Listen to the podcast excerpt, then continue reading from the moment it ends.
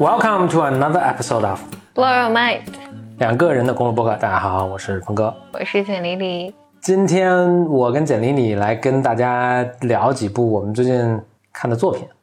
呃，起因是那个波峰有一天开车的时候要跟我讲，我说你留着就是还是录播客吧，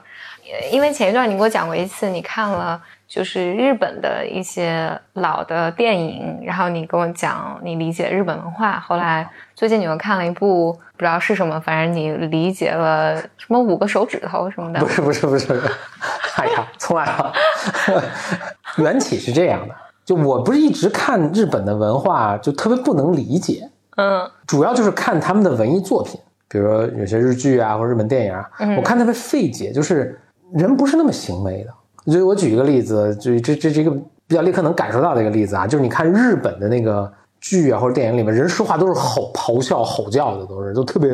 大声。比如说咱咱们说，哎，今儿这饭挺好吃的啊，咱们就说那这饭今天饭挺好吃的。日本人说话就，今天这个饭实在是太好吃了，是吧？就是。就为什么要这样？就特特别不自然。然后那更多的就是他们其中的一些更面临人生选择啊，什么这种一些价值观啊，就非常费解。我一直就是特别不能理解。嗯，所以我也不太看日本的这个呃影视作品，就真的真的看不懂。那我前一阵儿呢，这这个其实是有一阵儿以前你给我讲过，我我看的，对我终于看了一个作品，让我哦，我说哎呀，好像依稀感觉到哦，OK，这个 make make sense，这个他们原来他们的文化是这样的。那这个作品其实不是日本的作品，是个美国的作品。那当时其实我就跟简丽丽就聊过这个事儿嘛。那这个就暂且不表。就前前两天呢，周末我看了一个电影，是一九三九年，嗯，应该不是英国就是美国，反正拍了一个电影，使我呢又突然又有一个类似的一个经历，就呃类似的一个体验，我就感觉哎，我突然也有点感觉理解了英国的那种文化。当然，他们文化有很多，就是因为都是人嘛，本身人性是有很多共通的，就是你很多本来就能理解。那他总有一些就比较奇怪的那部分，你觉得特别费解。我突然有点感觉到、理解到了，那感受到就是我我觉得比较费解的那个部分是什么？我换一个角度来说啊，就如果我想向其他人去，就他不太了解日本文化或者不太了解中呃英国文，我我也不我也不说我了解啊，但是我想向他们传递这种感受的时候，我会分别讲这两部作品。或者就讲这两部作品中的某一个片段，嗯，然后就说，哎，你是从，因为我们是从故事中是最能体会啊。你说，哎，你去体会一下这个这个情节，你就能多少理解他们的文化。嗯，那我就连续有这两个，哎，很巧都是岛国啊，我就把这两个给我印象很深的这两个作品或者作品中一部分跟大家讲讲。咱们先说日本那个作品吧。日本这个作品呢，是一九八零年拍，就简历知道我特别爱看那个特别老的、特别嗯老的作品，一般的简历出生之前的那些作品。嗯。一九八零年，美国拍的一个 mini series，当时应该还这个挺有名的，因为是非常早期的一个 mini series，并且他们投了大量的钱去拍。呃，我还看过这个，就是这个制片他写的这个拍这个的前后经过。就这个，这是一个美，是一个美美国作家写了一本小说，这小说叫 Shogun，Shogun 就是幕府将军的意思啊，幕府日本的幕府时代啊，你听过？Shogun。然后呢，他写这小说，然后大家想把这个拍成一个，但是小说很宏大。想把它拍成一个电影是不够以容纳了，所以他把它拍成一个 mini series。那就当时呢，就是就大家都都不愿意拍，就觉得这个又日本什么这没有不会有美国人感兴趣。就但这个制片呢就孤注一掷就去拍了这个，就就大获成功。到现在为止都是美国 mini series 中不是最有最有名或最成功的，也是就 top 三的这种。嗯，一九八零年，而它全部是在日本拍的。我先说一下它这个故事的背景啊，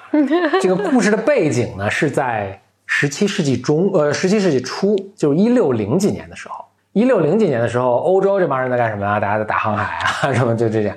日本在干嘛？日本正好是它的战国，日本有个战国时代啊，正好是它战国时代的尾巴。它战国时代也是这个群雄逐鹿啊，大家打。然后它尾巴就是说这个快快统一的这个时候，统一当然被谁统一？就这幕府将军去去去去去扫平这个各各路豪杰，然后就就统一，有点像咱三国。或者像咱战国，就好多国家打啊，好多大名，他们叫大名，就是日本的那个就特别牛的武士或者地主，他们互相打，是这么一个时代啊。然后当时日本呢，其实跟西欧也是没有什么，就跟欧洲是没有就非常不了解的。但是呢，已经有就是在一五几几年的时候，已经有葡萄牙的传教士，就葡萄牙就是航大航海这个航海时代是先是葡萄牙对吧？然后西班牙，然后再什么荷兰啊什么，就先是有葡萄牙的传教士已经到达日本了。嗯，OK。所以在当地呢，他们已经对西欧是有有一点点了解，然后就是葡萄牙传教士，葡萄牙传教士都是什么天主教的这些人在那传教。OK，这是整个一个背景。那接下来故事是发生什么什么情况呢？一艘荷兰的荷兰的呃商船吧，或者是那荷兰商船船上面是是英国人的水手。呃，这这这这不是不是最重要，但是就是你看你刚才说的，就是这个这个航海的这些国家，最初是西葡萄牙、西班牙，然后就就开始荷兰，所以荷兰人也来了。就这荷兰的商船呢，啊，遭遇风暴啊，结果就就剩一就是应该是个船队，但这就剩一艘船，这个在风暴中呢就搁浅，就冲到日本这边来了。上面的一个英国水手就被等于日本日本当地人民救下了啊。救下之后呢，就有几条故事，这是个非常宏大的，就是当时那个这个整个那个 mini series 应该是八个小时吧，嗯啊，这但是非常非常好看。如果你能接受一九八零年代的那种电影语言，电影语言的话，这就是那个我有时候说这个你大家看那个片儿呢，其实还是要有培养出品味的，就是你如果能接受，比如说当时那种电影语言，然后你能够突破它这个电影语言造成这个时代的隔阂的时候，就你看这个作品是非常非常棒的。所以我的八个小时一口气看，接下来几条故事线。一条故事线呢，是这个水手自己想赶紧逃离日本，赶紧回到故乡英国的这个故事啊啊。还一条故事线呢，这个水手结果就不可避免的卷入了当地的这个政治斗争中去了。这是个村落是吧？哇，他刚最开始的倒倒倒是个村，但是反正日本就那么大嘛，他最后最后就是他他投身到轰轰烈烈的这个战国末年的这个。日本群雄逐鹿的，所以你看挺有意思吧？就投入到这个群雄逐鹿的过程中去。呃，一条主线是他想急着回家，对吧？还有一条主线呢，是他遇到了当地已经在当地有一定势力的，并且得到当地日本贵族仰仗呃这个器重的这些呃葡萄牙传教士啊，嗯啊，而且你知道英国人是是基督教的啊，葡萄那个葡萄那帮葡哎，当时一六几几年应该对，已经是。然后那个那葡萄牙是信天主教的，他们是本来是公是不共戴天。而另外呢，当时英国跟葡萄牙还在打仗，嗯，所以这帮那个当地的葡萄牙这些这些教士们就憋着想害他，嗯，嗯，这是这是另一条故事线。还有一条故事线呢，当然是不可避免的，就是他跟呃日本因为当地这个漂亮的女士的这个爱爱爱爱情的这个故事啊，这这这这这暂且不表。那还一条故事线呢，就是他也被日本的贵族利用。就是日本贵族希望通过他这边来了解到这些先进的这个因为外国是什么事儿啊，什么等等，甚至想利用他呢，呃，来这个，因为日本当时正在这些这些贵族们正在打，想利用他作为一个棋子来怎么怎么互相打。OK，非常宏大的一个一个叙事，也特别特别有意思。那我就不说那么复杂了，我就说一个其中一个小片段。哦，我顺便说一下，他这个片子拍特别有意思，是它里面的日语对话都是没有字幕的，嗯，所以。他就营造了一种，就是你跟这个水手是一样的。哦，就是你进去，就是我猜他，比如一九八零年，大多数美国人 VR 这是身如其境，大多数美国人也不了解日本文化是什么，所以他就他营造了一个你跟这个水手一样混乱的，就是你一进去，哎，先是大家说语言你全都不懂，嗯，然后你跟他比比划比划什么，然后另外就是大家的这种风俗习惯、行为举止非常奇怪，你完全不能理解。但你又被他们抓了，你就是又身不由己。然后你在这过程中逐渐逐渐，一是学一些当学一些当地的语言，而且它里面特别逗，他他就是他逐渐学一些话嘛，就他这些话，因为他就会那几句话，所以其实说到后来就是你也会，他也不打字幕嘛，因为他说日语不是都不打字，你你基本上你也都会那几句话，阿里高多什么，嗯，就你跟他是一，你你你就就是让观众跟这个这个英国水手，呃，一同样的一步一步的去搞明白，哦，他们当地在斗争。哦，这个人是好人，这个人是坏人。然后这个葡萄牙的传教士特别坏，然后这个这个日本女人对我有意思，什么就是你逐渐搞明白当地的风土人情啊、风俗习惯等等。OK，我讲一个故事，这个故事呢是他刚刚被这个当地的日本渔民给抓了啊，这个没多久的一个时候。那抓了之后呢，当地有武士啊，每个村都有武士啊，这武士就这个外外敌来犯就把他抓了嘛。啊，但是他在这过程中呢，反正是获得了这个当地的贵族的一个信任。就把他就赐他了一个小呃一个小别墅吧，你可以理解为一个小别，就是就他他给这个当地的贵族就效力嘛，啊就给他们介绍英国的这个什么情况啊，这火枪怎么使啊等等，然后呢他们就赐给他一个小别墅，然后赐给他几个仆人，这个有女管家呀，有这个扫地老头啊等等，呃小院就让他搁这住着，然后还给他一些这个吃喝吧，反正供养的很好啊，结果呢他就他也在这过程中慢慢学学日语。就有一天呢，就大家都招待他们。有一天呢，就这个当地的这个日本群众呢，是打猎打回了一只野鸡，送给了他啊。大家就商量说，哎，我们要用这日本的传统烹饪方法把这野鸡给做了。就他说，哎，不不不，大家把我来请你们这个这个这个品尝一下我们英英国菜的手艺。我感觉这 这听着很可怕。然后他这我不知道英国是不是真的这么做啊？他就他说他说我们英国菜是怎么做呢？是把这个野野鸡挂起来，先风干，自然风干啊，先 自然风干。风干之后呢，再他说他就描述什么，再拿下来再怎么蒸煮啊什么的，就就先跟这挂着风干。我也不知道英国什么气候，你们这不过挂两天就臭了吗？嗯，他就他的这些仆人就说：“哎呀，这个大人您这个就您说不说这个这个烹饪方法？”他说：“没没没，我我们家乡都这么做的。我不知道你在英国有没有碰见这种 自然风干野鸡的这种烹饪方法。”他说：“没事没事，大家听我的，就说你说你们你们都不要不许动啊，不许动。就你们就他因为觉得大家不信任他的烹饪技技巧嘛。”说你们都不不要把它摘下来，这个一定只有我我才能摘。他就把这野鸡呢挂起来了。过了几天，他一回家，就是就是他这会出去办事嘛，回来回来就过几天回来出差回来，回来一看，哎，我们扫地那老头哪去了？嗯啊，这前面还有些铺垫啊，就是他跟这老头还有些互动，所以还有些情感啊。哎，突然回来就就是他他就三五个仆人嘛，扫地老头没了，然后再再一进家门一回头看，女管家带着一屋一一家的这个佣人，就七八个。全跪在跪在这个这个跪在他面前，跪在地上院子里。哎，他说说老头怎么着？大家就就说啊，我们有罪什么的，然后什么？然后他再一抬头看那个挂着那野鸡也没了。他说野鸡哪去了？然后那个那个他那个女管家，女管家其实其实很年轻的一个小姑娘啊，女管家就就说啊，说是这个这个老头把你这野鸡给摘下来了。摘下来之后呢，因为您说大家都不能动啊，所以我们我们就。武士来就把这个老头给给给宰了，给给剁剁头了，啊，给这个给斩斩首了。然后这个英国人疯了，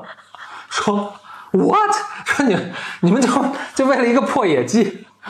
就为了一个野鸡，你把他给杀了，你们疯了吗？他就自己疯了。然后呢，就骂他们。然后那个他那个女女他那个女管家就说啊，我们呃怎么说呢？他是什么？这我稍微我看了有段时间了，这个就我回忆一下情节。他说。哎呀，那我没有完成好这个您的指示，然后这这个这个女管家叭的从那个从屋里抱出宝剑来，然后呢就把这个宝剑给他给他说说，哎，那请你把我也宰了，就跪在地上，然后然后那个英国人英国英国水手又疯了，说说你们都疯了，没法跟你，然后然后他就说啊，就赶紧来，先宰了我，什么立刻什么这那，然后就就就是引颈就入那个姿势跪在地上，他说没法跟你们沟通了。我找你的那个啊，就这个这个，就是这些仆人都是那个当地贵族，就当贵族就是其实个武士了，当地那个负责治治安的武士送给他的嘛。嗯，他说我我去找那谁去说去，他去找那个这个当地这个这个贵族的这个负责负责管着地方民民生的这个当地的长官吧。这长官也很信任他嘛，他就就就他也是为这长官工作，他去跟说说说我们家里发生了很大的事儿，就这么个事儿。啊，长官说啊啊，这个事儿我们都知道。啊，他说啊。他说：“你知道你为什么不阻止他们把这个？就你不阻止他们不要去杀这个这个老仆人呢？”那长官说：“这个事情真的没有别的方法。然后，这就这是最好的方法啊！你你相信我们，然后你不要再追问。他说：“不行，我一定要问到底。”说：“你们都疯了吗？”长官说：“他实际上是这样的，就你那个野鸡跟那挂了几天呢，实在太臭了，我们都无法容忍了，我们都无法容忍。但是呢，我们又不能跟你说，因为这样说呢。”你会很没面子，你会很尴尬，所以这个就变成无解了。就是我们又不能跟你说，但是挂着又又又又影响我，对对，影响我们整个这个整个的这个这个呃市容市貌啊。所以我们合计了一下呢，那就只能用一个方法，就是我们中谁当个志愿者过去把这个野鸡摘了处理了，然后呢，我们把这志愿者斩首啊，这样呢就会两全其美。我们既解决了我们的这个环境卫生问题，然后也不会让您尴尬。啊，然后呢，我们就问了一下，然后你这个仆人欣然的就志愿了，然后他非常满意的死去，因为他觉得自己为自己的主人尽到了职责，省省去了这个主人被质问说家里这么不卫生的时候这个尴尬啊，所以他是他很自愿、很高兴的欣然引颈就住。对对对对啊，我们当地传统就是这样啊，就是不要再追问了。我这个人就疯了，就嗯，然后我看到这个故事看到这儿的时候，我就。突然，我脑子中某一根弦儿，我突然理解了。你理解了啥？就是它的整个的文化是构建是怎么回事？我再举个例子啊，就这回到这个这个是也是我印象特别深的，就是我刚才不老说日本说话怎么就这么运运足了气再说啊，这个饭实在是太好吃了。它里面有个片段，就是这个英国水手要去怎么怎么去，就是啊反正他东西被没收了，这还这还他没取得当地人的信任的时候，他不他就老去要，人家老就把他赶走，赶不回，就是不让他回来。就说他碰到当地的一个葡萄牙的水手，就整个葡萄牙人都很恨他，就逼着害他。但是呢，他碰到一个葡萄牙水水手，然后他救这个水手的命，所以这葡萄牙水手就就跟他特别好，嗯然后还跟他沟通一些就跟当地人怎么沟通的一些技巧，嗯，就是葡萄牙水手就说啊，你东西我，我我带你去，我带你去要回来，他就跑到那儿，就是葡萄牙水手就是说话就是就很日本那种，然后大家就没敢拦他，他就进去把这个东西拿出来了。然后葡萄牙水手就说就跟他传递一个窍门，就说哎，你说话就是要这个样子，这样大家才会尊重你，才会觉得你是个严肃的人。什么？哎，我一听，哎呦，咱这可能解释，大家是不是我看的日本片儿什么，大家说话都都是特别咆哮、咆哮的那种状态。我我我，但是因为那个，因为这个是在大概上个月的时候，嗯我上上个月的时候，就是波峰给我讲过这个故事，嗯所以我对于我来讲，就是这次听没有那么意外，嗯。然后，但是我第一次听的时候，我应该是笑的停不下来，就是就是一切都实在是太荒谬了，啊，嗯。呃，当然这个是这个也是美国人眼中的日本文化啊，所以嗯日日本人未必完完全认同啊，但是他确实经过了他的这个他的一个诠释或者一个一个解释，让我哎从一个从一个从外从外面去看这个文化的这个这嗯说稍微清澈了一些，嗯，OK，这日本日本这个，嗯。那我接下来说呢，英国的这部电影，这部电影呢叫做《The Four Feathers》四根羽毛。然后我跟他集成五根指头。了，四根羽毛，这是一个很著名的小说。嗯。啊，呃，堪称名著了。然后呢，它也被翻拍过很多次电影。嗯，如果大家要去看的话，你能看到很多，从当年最早黑白的，什么到三九年的，然后到两千多年我又拍过，可能还有别的版本。我推荐大家看一九三九年那个版本，也也是我看的那个版本。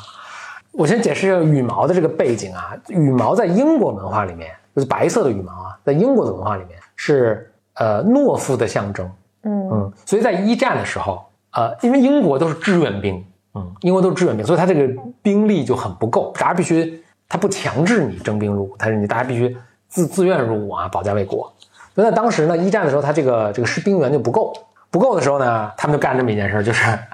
找了很多年轻的女同学，呃揣着一大把这白色的羽毛，他们在街上看着这个壮年的男性啊，正在服兵役的年龄的男性，他如果在街上呢，就就证明他没去当兵嘛，没上前线嘛，这女士就过去会别一根羽毛在他身上，就说你是懦夫，对对，你是懦夫，然后就 shame 他们，对吧？把他们 shame 到都上前线了。白羽毛到英国就是现在都是啊，就是一个懦夫的象征。当然现在没有人上去别这个羽毛这个事儿了。白羽毛。那这个故事呢，我讲讲。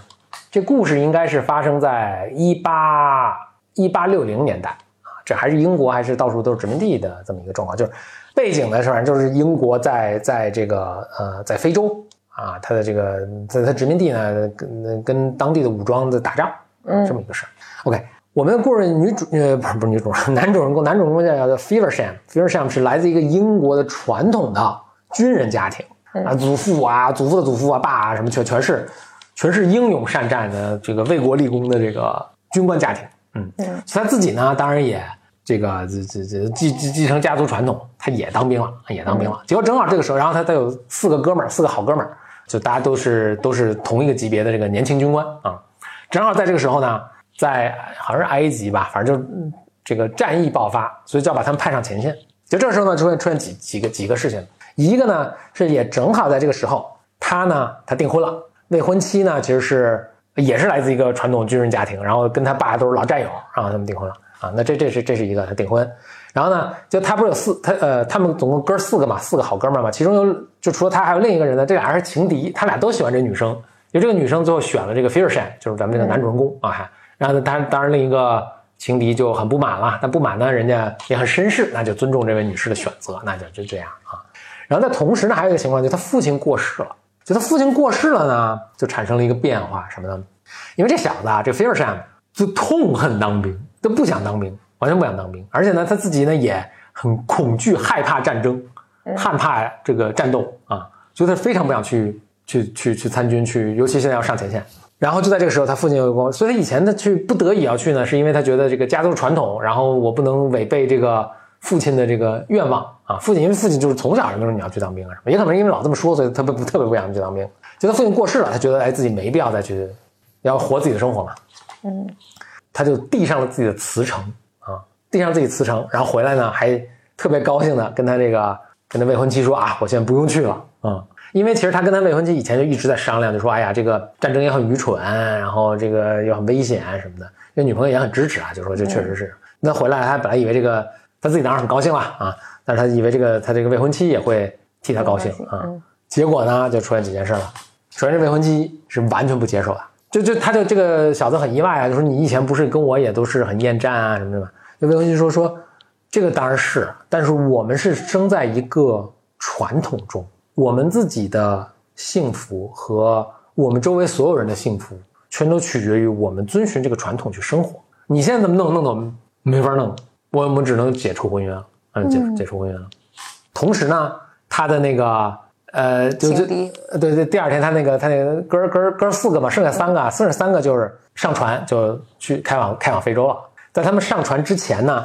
每一个人就是弄了一信封，把三根白羽毛放进去，就寄给了他。哦，真的？对，就表示说你是个懦夫啊。嗯。同时，未婚妻呢也拿了一根白羽毛，也给他。这个分就是分手叫什么？解除婚约之前也给他，所以他总拿了四根白羽毛。嗯。同时呢，就是他那未婚妻不幸严重，那就所有当时社会上所有人都看不起他，都看不起他嘛，就就跟他决裂了，全都决裂。然后他自己认为很痛苦什么的。这时候呢，他的他父他爸的一个老哥们儿啊，就看不下去了，就跟他跟他聊，他就说：“哎呀，说你看就是。”反正就说了很多自己这个不去参加的原因嘛，然后他这他爸老哥呢就很有智慧，就说你是真的，如果这就如果你真的不去，就是因为这些原因，那这当然成立，反正也没人能强迫你去，嗯，但你是不是就是这些原因？然后他想了想说，哎呀，其实我可能还真的是懦夫，嗯，我可能真的是个胆小鬼。然后呢，他就说说说说伯父，那你帮我做一件事儿吧，说说这样，就是那个就他未婚妻啊，就说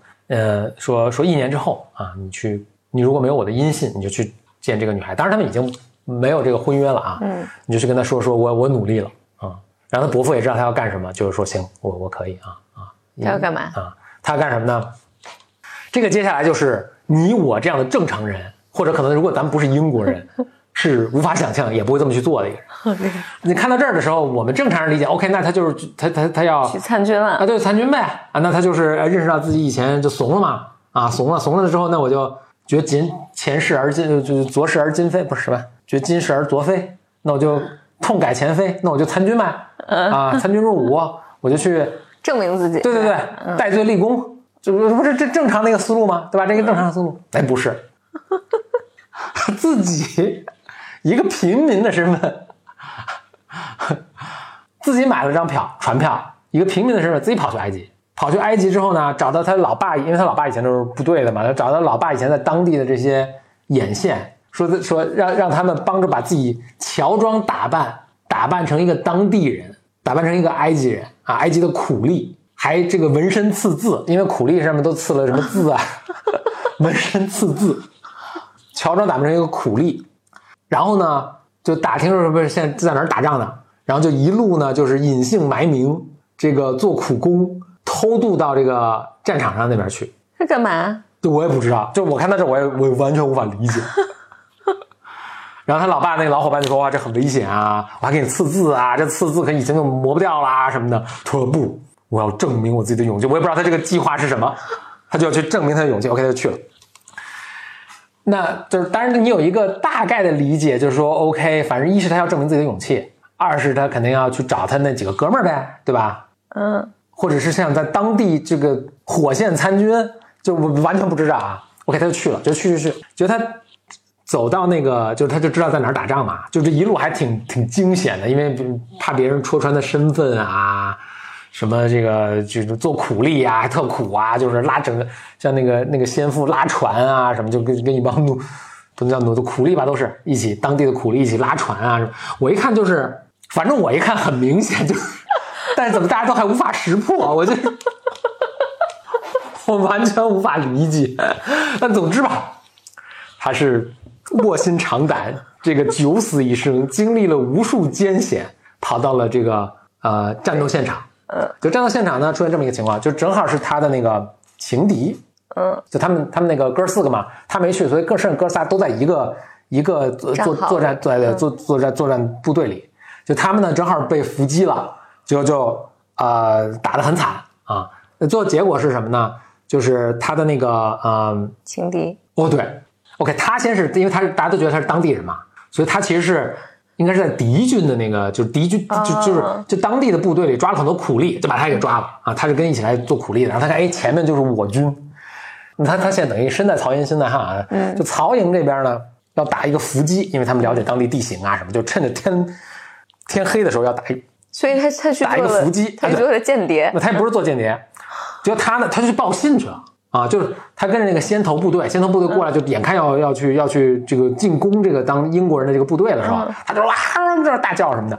就就泄露了这个敌军的行踪。啊，咱不能叫敌军了，反正就是这个这个呃曹曹营吧，一边是汉一边是曹，泄露曹营的行踪，这就打起来了。打起来，在这打的过程中呢，就暗中观察，就观察到就是他那个就他那情敌，嗯。他情敌其实是那个呃军衔最大的那个，因为他情敌呢前两天刚受伤，双目失明嗯啊，双目失明就就在这个这个也是我完全无法理解的，就他双目失明，他就赶紧跟大家说我双目失明了，赶紧让二把手过来指挥就完了，哎他不，就瞒着大家。然后自己还挺勇的，因为可能他以为看不见嘛，还挺勇的，还跟着乱乱开枪什么的，就完全无法理解啊，完全无法理解。但他这个双目失明呢，就在战斗过程中呢，就是跟呃，就就就被被被敌人打，然后呢就被打晕，眼看被打死了。就他自己不是乔装成一个苦力嘛，他就把他救下了啊。然后呢，剩下的那个他不还有俩哥们儿吗？还有俩哥们儿和这个一些残余部落呢，其实就被这个敌军抓抓走了嗯啊。结果第二天早上醒来，醒来之后，他自己也被打晕了嘛，所以第二天早上醒来，OK，哇，满地狼藉，全是尸体啊，英国人的尸体啊，这个呃民兵的尸体啊。就他这个情敌，情敌呢就被打打晕，呃，双双目失明，然后被打晕，然后也醒了。醒了之后呢，他然后他这个 Feversham 咱们男主人公也醒了。醒之后，因为情敌不是双目失明吗？就不知道他是谁，嗯不知道是谁，就以为他真的是一个当地人呢。嗯就说哎，你得赶紧带着我去什么找救援啊什么的。就咱们正常情况下，咱们就会说，哎，兄弟是我的，我救你来了。哎，他不，他一个一句话不说，就让他误以为自己是这个一个当地人，嗯然后他就带着他，然后那他他那个那个他那情敌这个英英国军官其实也是非常重伤又失明，所以其实就是基本上没有自理能力了。他就背着他拉着他拽着他，什么自己编个小船载着他，一路就往英国大营出发啊，进军进发。一路上他那个他那个情敌都都都什么发烧晕过去了啊，就不知道过了多长时间，好像过了一晚，他就一路带着他跋山涉水来到了这个英国大营啊。然后英国大营他就把这个他他把情敌放在这个放在门口嘛，放门口，他转身就要跑，哇，转身跑被英国宪兵发现，立刻把他拿下。所以，对宪兵是以为他害了这个这个军官，嗯就立刻把他拿下。拿下居然哎没有人发现他是英国人，他的化妆那么好。那拿下的这那瞬间，嗯在他被拿下的瞬这个前一瞬间，他从这个兜里掏出这个东西，夹在一个夹在了这个这个呃这个情敌的这个什么钱包里啊。OK，这这会这样，就英英国人就抓了，就哎看咱们自己的军官，就赶紧给他救治，但这双目双目已经彻底失明了，那就是救不回去，把他把这个情敌就治好了，恢复健康，就发回英国了啊，这个、呃光荣负伤回国了。然后抓了这个他们以为是当地的这个苦力的这个人呢，就把他送去劳改营了啊！哎，送送哪儿去了？啊，对，就把他把把他又又把他就是呃送去给英国人做苦力了。OK，嗯然后他自己趁机就逃跑了。在一个整个过程中，他都不说自己是英国人，OK，无法理解吧？无法理解。OK，那接下来回到咱们这分故事分两条线啊。那说回到英国这条线，英国这条线呢，这个情敌回到回到英国嘛，回到英国恢复了他这个绅士绅士的生活，因为他家本来就是对吧，家里很富庶啊，贵族，但是他双目失明了。失明之后，就是一方面是大家找这个全欧洲最好的医生给他治，另一方面呢，他就回到他那个社交圈嘛。社交圈呢，这个回到那个那个谁的未婚妻，嗯未婚妻一看，就就就反正往这这个我觉得还能理解啊。就他以前呢拒绝了他，然后选了他这个这个咱们 Fearsham 这个男主人公嘛，他就心里非常过意不不去。那 Fearsham 呢，因为变成一个胆小鬼懦夫，很伤了他的心，所以他们就分手了。分手，他一看那个人负伤回来又双目失明了，变成了一个残疾人，他就很不忍，他就决定以身相许。啊以身相许，就他跟他订婚了。嗯 OK，订婚呢，那就大家经常一起这个吃饭啊什么的。然后这个在一次吃饭中，就大家都要听情敌，就大家都都想听这情敌讲这个当初怎么脱险的故事。嗯情敌说：“哎呀，这个就特别神奇，就是我碰着一个当地人，然后他一言不发，然后带着我就是走了一礼拜，然后把我送到了这个英国大营啊。他等我醒过来之后呢，我还想问他是谁，他们说已经把他送去这个做苦力了，然后他就又自己逃脱了。啊，就这么个事儿。大家说，哎，这故事很有意思。就他在自己掏这个钱包的时候，嗯其实这个掏出了钱包还是四根羽毛对对对对，掏钱包的时候就给大家看，哎钱包还是封信，反正就是他就给大家看。但他自己因为没视力不好呢，其实这也很奇怪，那么多这么长时间他都没掏这个嘛。但是总之吧，为了情节需要，他自己视力不好，他没看里面装了什么东西。然后这拿到这个女生这边钱一看，一看里面一个白色羽毛，嗯这个女生就彻底明白是怎么回事了。嗯她明白几件事儿：一是那谁还活着，嗯二是她现在做一件不可理喻但非常勇敢的事情。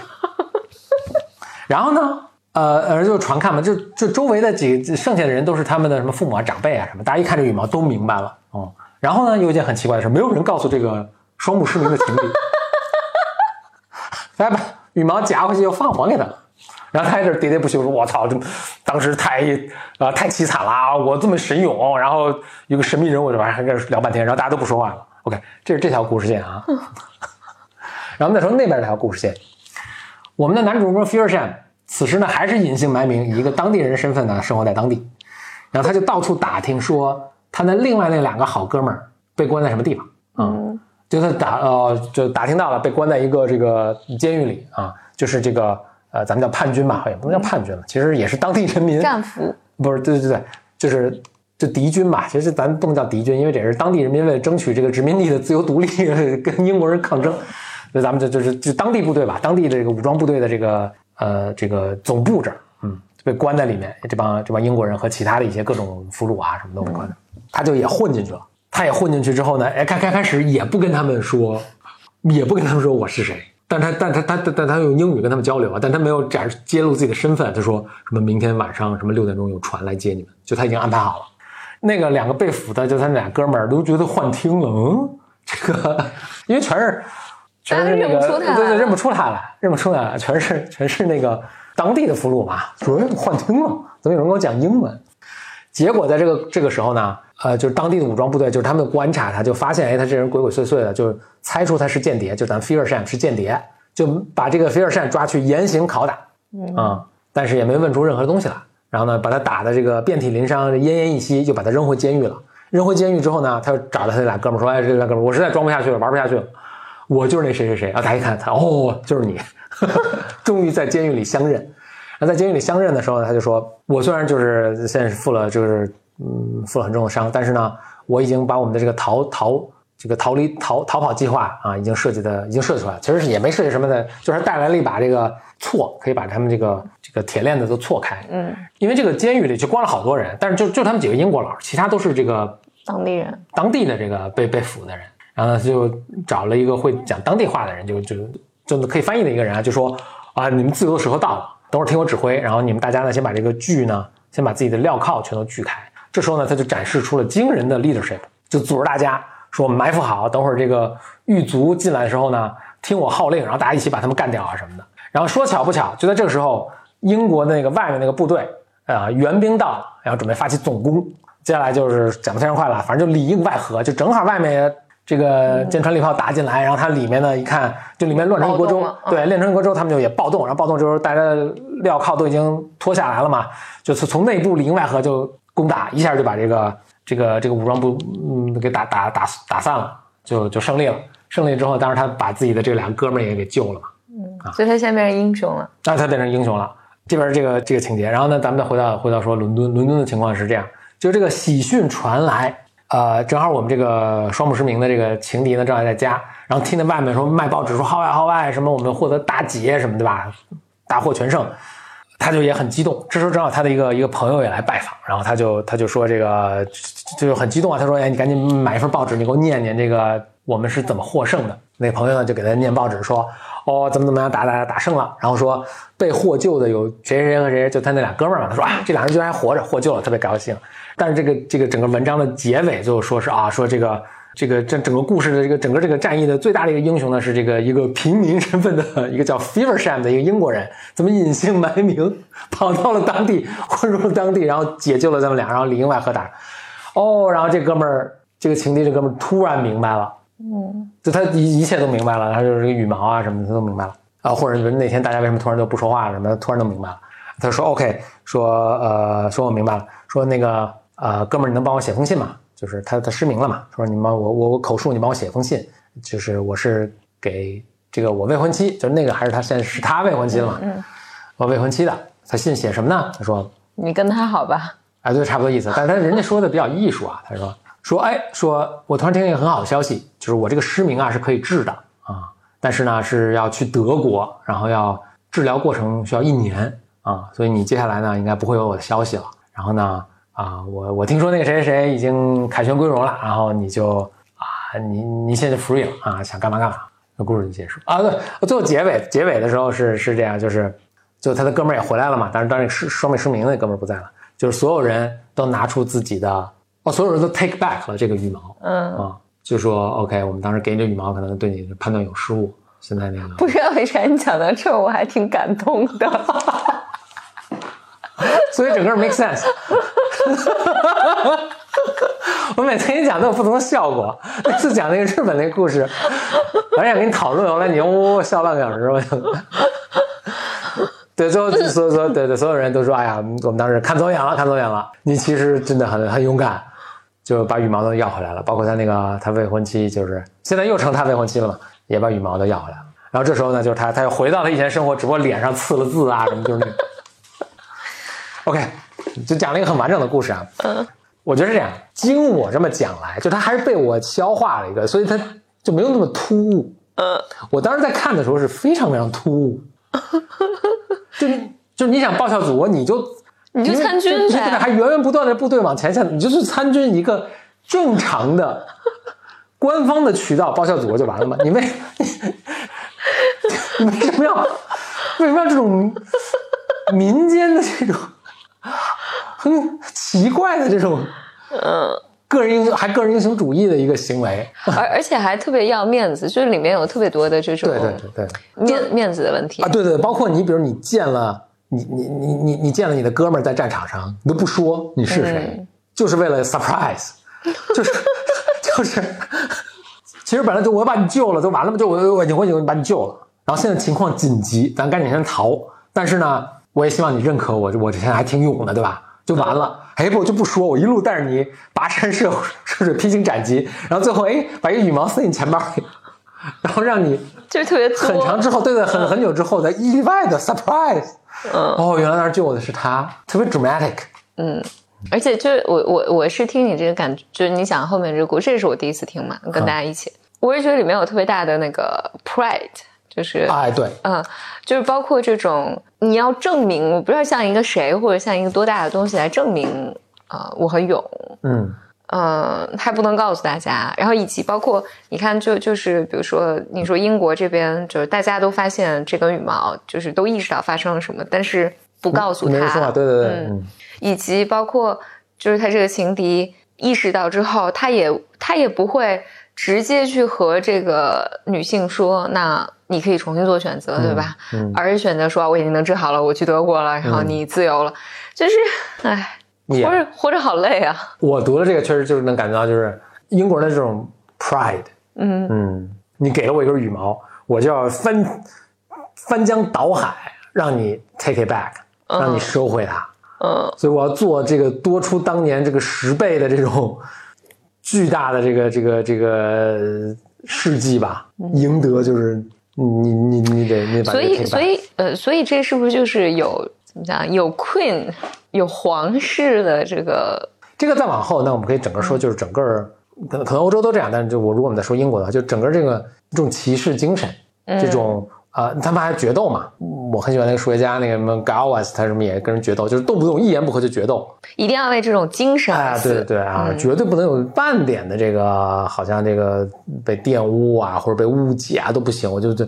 你你这两个连一块儿，我觉得还挺逗的。我觉得日本那个，我我我觉得英国这个好像听起来，我觉得虽然他做了非常奇怪的选择，就看起来很奇怪的选择，但是呢，好像反正我还能 put it together，就我还能那那就是我那就是我这个消化的过程，就就我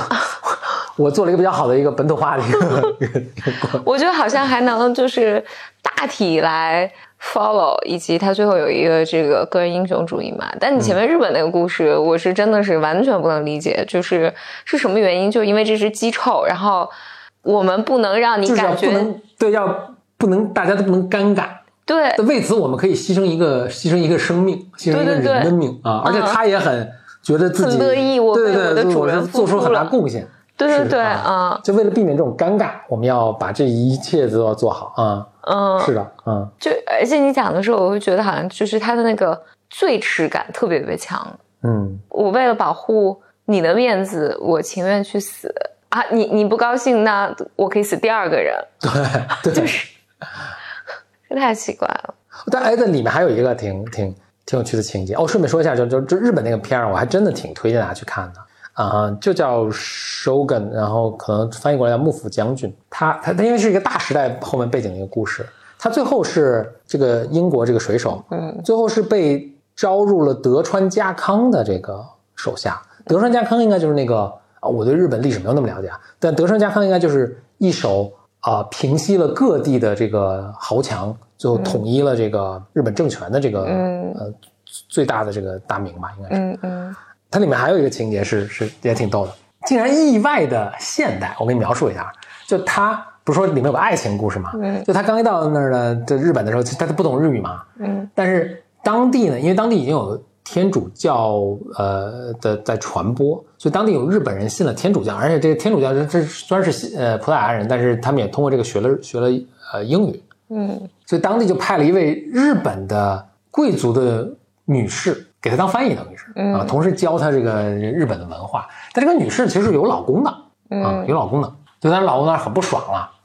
那这个这个这个这个女子在跟这个这个英国水手给她这个做翻译的过程中呢，在他们也产生了情愫。这个女子呢，本来呢也是确实也不爱她老公，他们这个婚姻呢也是，反正有些背景了，反正也是他们他们那个大名包办的，对对对，包就不仅是包办，是强迫她嗯啊、嫁给这个这个，好像还也是他就是他他父亲还是他们家，就是在战斗中这个反正犯了错误还是什么牺牲了什么，或者被灭了，然后不强迫她嫁给她老公，所以她很不爱自己老公。哎，结果呢就就出现这么一个情况，就是这个女子的这个老公，呃，当然开始很不满了，很不满呢，就还想跟这个女女子修好，这个破镜重圆，所以他们就做了一个仪式，就是一个。茶道的一个什么仪式啊，就是她老公精心准备什么茶呀，然后邀请这个女子过来一起来喝，因为他们讲很多礼仪啊，反正这个礼仪冗长半天。弄完之后呢，老公就说：“我看的是字幕了，大概大概意思就说，哎呀，我们还之间还能不能可能呢？还还能不能再恢复好这个夫妻的生这个这个做一家人这样生活呢？”就问这个女的，那女的说：“哎呀，已经不太可能了。”然后就走了。这这男的也没办法。哎，我一看，我一这。好像这是这十七世纪的是吧？对对，一六几几年，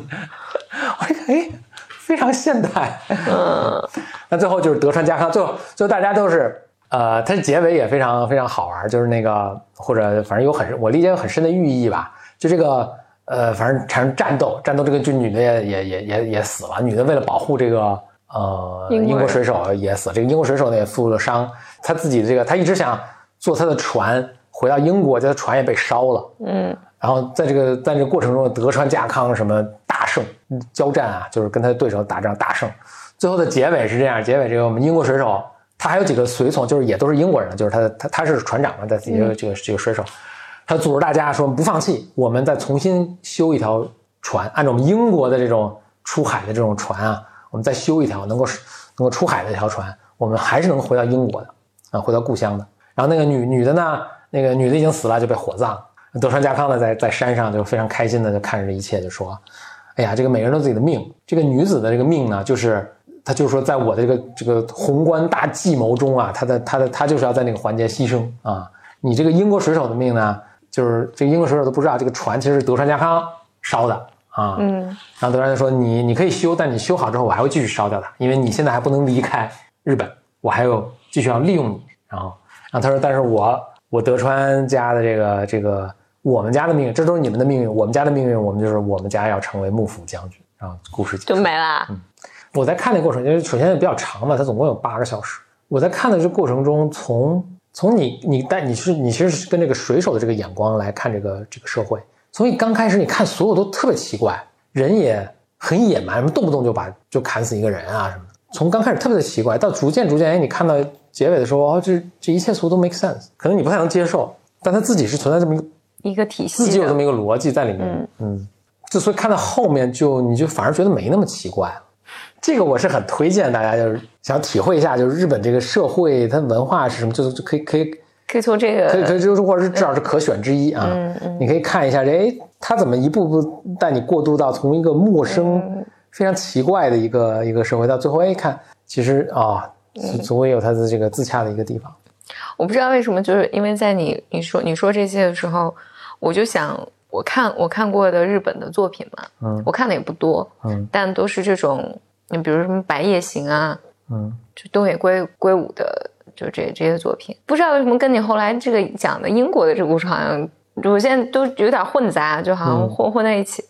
我我平时看日本的小说，还有那个呃电影、电视剧，我其实大多数都不太看得下去。我觉得小说还是能稍微能看下去一些的。就里面我经常会觉得做一些，你比如说就白白夜行那个，好像就是它里面不知道为什么让我觉得就特别像你刚才讲英国这个这这这这这个人要隐姓埋名，然后做个 shadow，然后要那个什么。因为白夜行就几乎就是讲讲了另外一个，反正就是他们不管什么原因，我现在记不得了，反正就是一个 shadow，一个男的跟这个女的相爱，但是呢，俩人就永远见不得光，就是所有人都不知道他们俩是一伙的，然后这个男的永远就暗中保护这个女的，然后但他们俩一起杀很多人，就没有任何可以，我可以直接呃，或者我暴露在阳光之下，就好像都是不行的。对，然后我我能想，我能回忆起，就是前一段时间我应该是尝试看一个日剧，好像打分也挺高的，我就现在都不记得名字。我在看了一集，我都是两倍速看的，就是我崩溃了，就是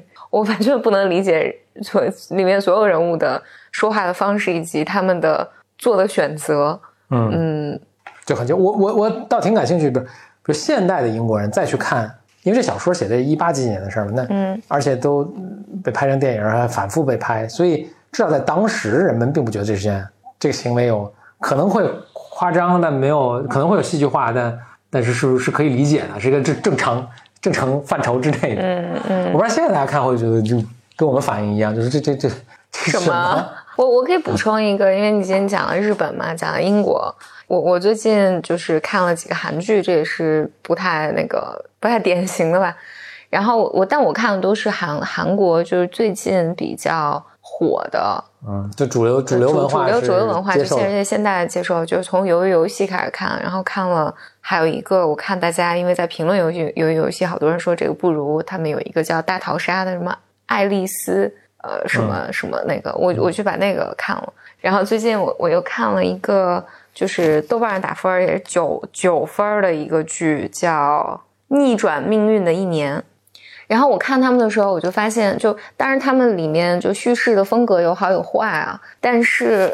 呃，就有的我喜欢，有的不喜欢。但是呢，他们都惊人的一样，就是都是有一个嗯你看不见的力量给你设置了一个大的大型游戏规则，然后你就是要被宰杀，呃，你不知你何时被宰杀，这不是反映了这个韩国现在呃，大家的一种心中的某些感受？我我觉得是，然后大家就要想办法去破解这个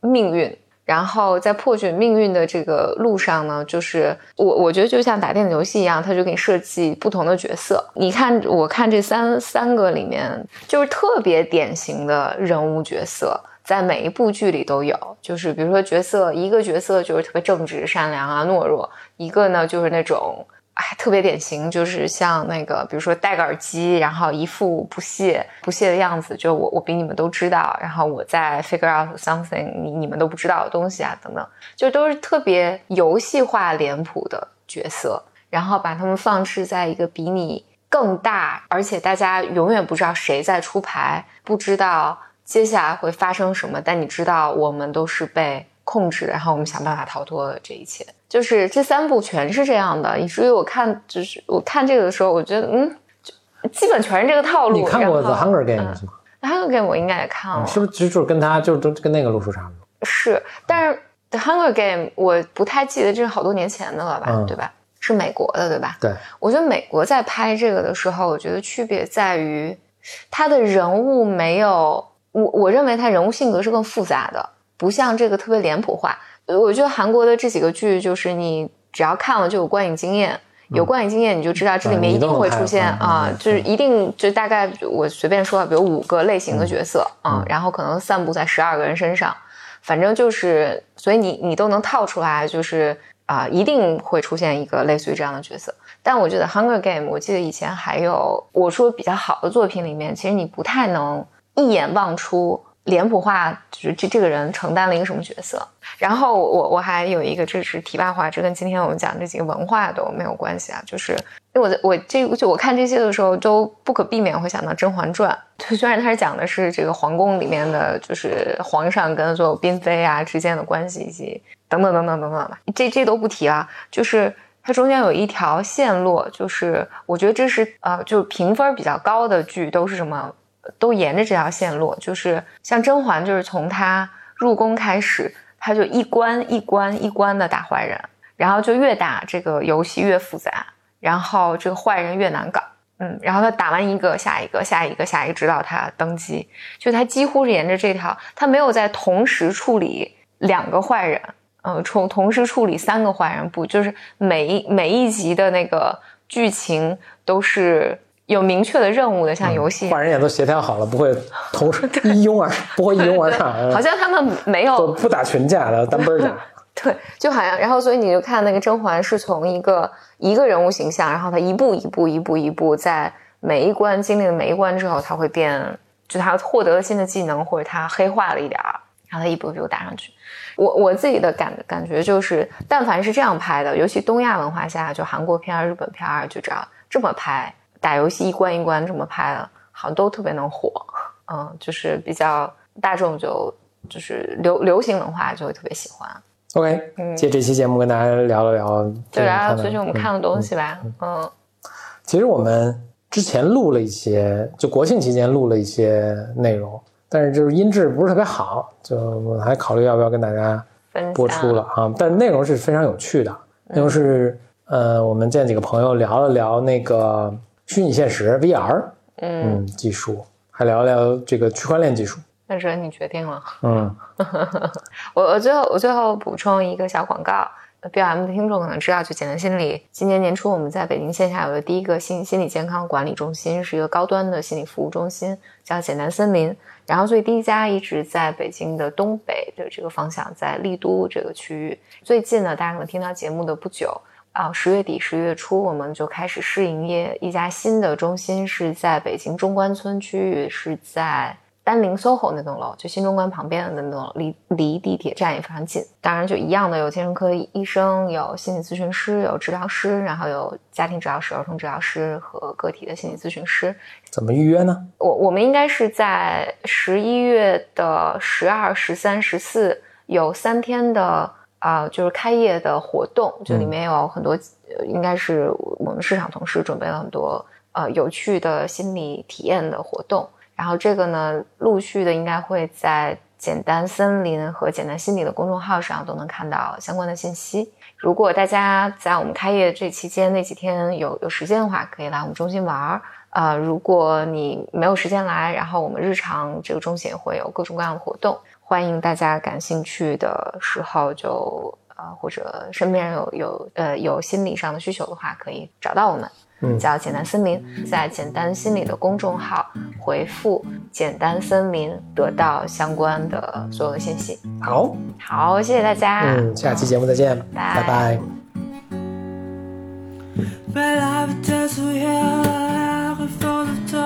Well,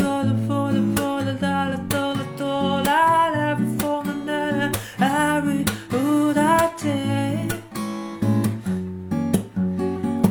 the poet of the the